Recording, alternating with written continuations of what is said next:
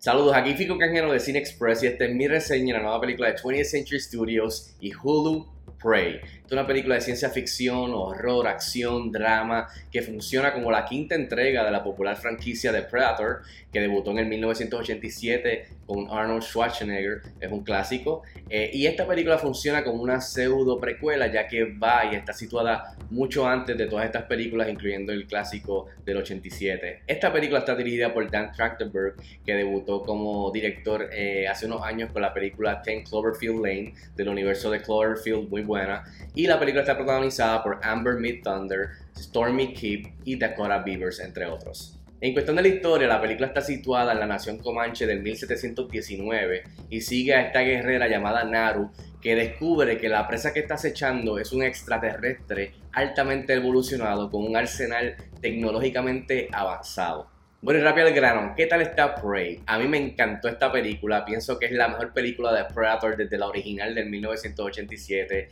Me dio todo lo que quería ver en una película de Predator, eh, así que yo salí muy satisfecho y creo que los fans de la franquicia también van a salir bastante satisfechos, más que satisfechos diría yo. Incluso pienso que además de su estreno en la plataforma de streaming, creo que esta película debió ir a cines. Entre las cosas positivas y que definitivamente funcionaron para mí, que me gustaron, fue el hecho de que regresaron a las raíces de la franquicia, o sea, regresaron a lo básico, a lo simple, a, la historia en donde tenemos un humano, al ser humano, enfrentando esta entidad evolucionada con una tecnología avanzada y buscando y buscando la manera de cómo de cómo sobrevivir y ganarle a este obstáculo eh, no tan solo físicamente enorme sino que también emocionalmente como ser humano en, encontrar este reto eh, buscándosela. O sea una historia de supervivencia que pues traza a los orígenes de la, película de 1987 cuando estos, estos, estos mercenarios se topan con esto. Pues aquí vamos más para atrás, que creo que fue una movida genial por el director y los creadores y, compañía de ir para atrás para alejarnos de la original y de las secuelas bastante flojas que hemos tenido hasta el momento, ir para atrás a una época que no realmente conocemos, que el mismo villano, el Predator, no conoce, que es quizás es una... Eh, es una era que no conocemos, en donde pues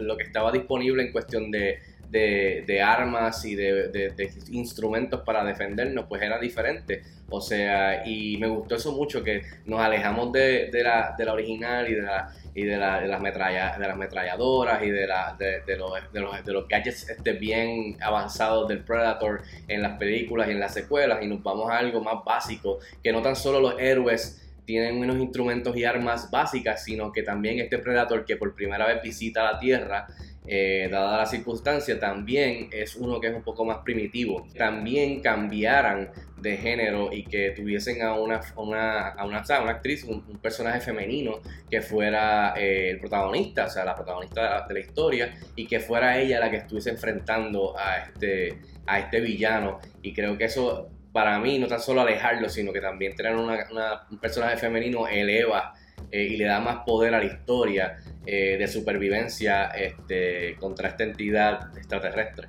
Otro de los grandes aciertos de la película es de la manera que Dan Trachtenberg, el director y compañía, juegan con todos estos departamentos eh, que se lucieron en esta película para crear la atmósfera y el tono que va de la mano con la clasificación R que, necesitamos en esta, en esta franquicia, o sea, especialmente de Predator, regresar a eso y el tono que él crea con la fotografía que está genial, los locales exóticos, eh, la banda sonora, eh, el diseño de los vestuarios, este, como dije, las armas, los instrumentos, eh, todo esto eleva la historia y la premisa eh, y hace que uno pues se transporte a esta época, a esta era. Me pareció genial la atmósfera, el tono eh, de la niebla, el fango, eh, todo este, el bosque, todo esto creo que Dan Trachtenberg lo hace genialmente en esta película para no tan solo situarte con la protagonista, sino también situarte como, como el mismo Predator que llega a este local. que tampoco desconoce por diferentes motivaciones, obviamente, pero motivos, perdón, así que eh, creo que le quedó. Me recordó, esta película me recordó, no tan solo la original de 1987, pero me recordó a películas como eh, The Revenant, estas películas que son así eh, en la naturaleza, de supervivencia, este tipo de películas. Y por supuesto me gustó mucho el villano, el Predator, eh, me gustaron sus gadgets, que como dije, pues son instrumentos un poquito más que, que, vinieron antes de los más tecnológicos de las secuelas y de las originales, sino un poquito más primitivos. y me gustó ver cómo podemos ver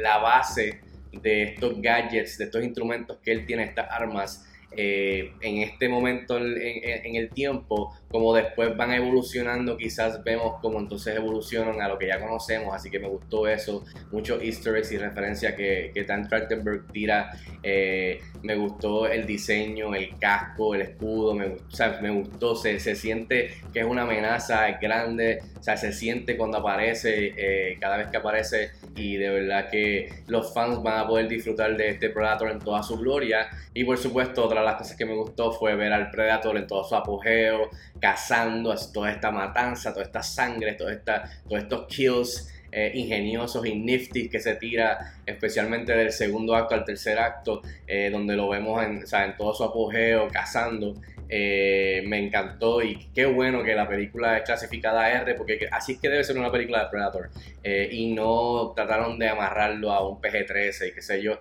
Aquí creo que los fans van a disfrutar bastante de, de, este aspecto de la película de Prey para mí me gustó mucho y por último, quiero mencionar que el elenco estuvo muy bueno, especialmente la protagonista Amber Myth Thunder, que aquí se roba el show, no tan solo en el aspecto de todo lo que tiene que ver con su historia y de su gente, sino que también emocionalmente y físicamente frente a este villano eh, y la historia de ella de ser reconocida, de demostrar que ella puede hacer esto, que ella puede ser una cazadora, que puede cazar, que puede ser una líder dentro de su grupo y de su gente. Y toda esa historia pienso que la actriz lo transmitió muy bien desde enseñar que es una guerrera hasta esos momentos de duda y de fragilidad, el cual los hay en la película, y uno ve su arco hasta que por fin, eh, pues,